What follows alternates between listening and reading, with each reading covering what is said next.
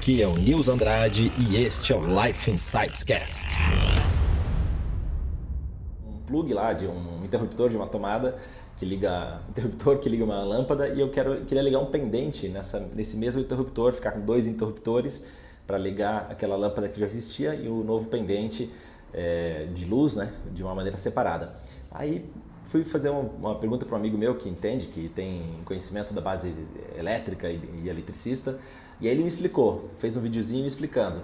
Cara, não entendi nada.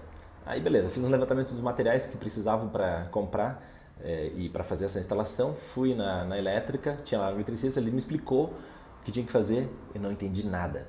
Aí eu fui perguntar para uma terceira pessoa, um amigo meu que é leigo, que gosta de fazer reformas em casa, assim como eu, que gosta de fazer esse tipo de coisa. E aí perguntei, cara, você pode me ensinar como faz isso? E ele me explicou com a linguagem de um leigo. Aí eu entendi. Aí eu entendi, tive uma ideia, voltei lá naquele vídeo que o meu amigo que entende da, da técnica tinha feito, aí eu consegui entender o que, que precisava fazer.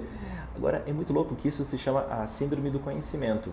O que, que é isso? É quando a gente sabe algo muito bem, quando a gente tem um conhecimento técnico muito forte em alguma, em alguma coisa, é, a gente tende a explicar como se todo mundo entendesse aquilo. Só que quem entende aquilo só quem tem aquele conhecimento, quem estudou aquilo, quem praticou aquilo. O leigo não entende. E eu acredito que o importante é a gente comunicar de uma maneira em que todo mundo consiga entender. Até um leigo, um cara que nunca fez aquela, aquela, aquela coisa que você está ensinando, consiga fazer só pelo fato de ouvir ou ler ou é, ver a sua explicação. E essa então é, é a tal da síndrome do conhecimento, que afeta tanta, tanta gente que quer passar conhecimento, mas que está passando conhecimento com a ótica de quem sabe, não com a ótica de quem não sabe. Ou seja, está deixando de ensinar pelo, pelos olhos de quem não sabe, e aí isso que vai fazer com que as pessoas aprendam.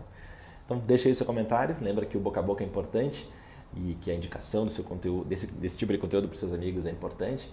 Eu te agradeço muito quando você faz isso e eu te vejo amanhã com mais um conteúdo. Valeu!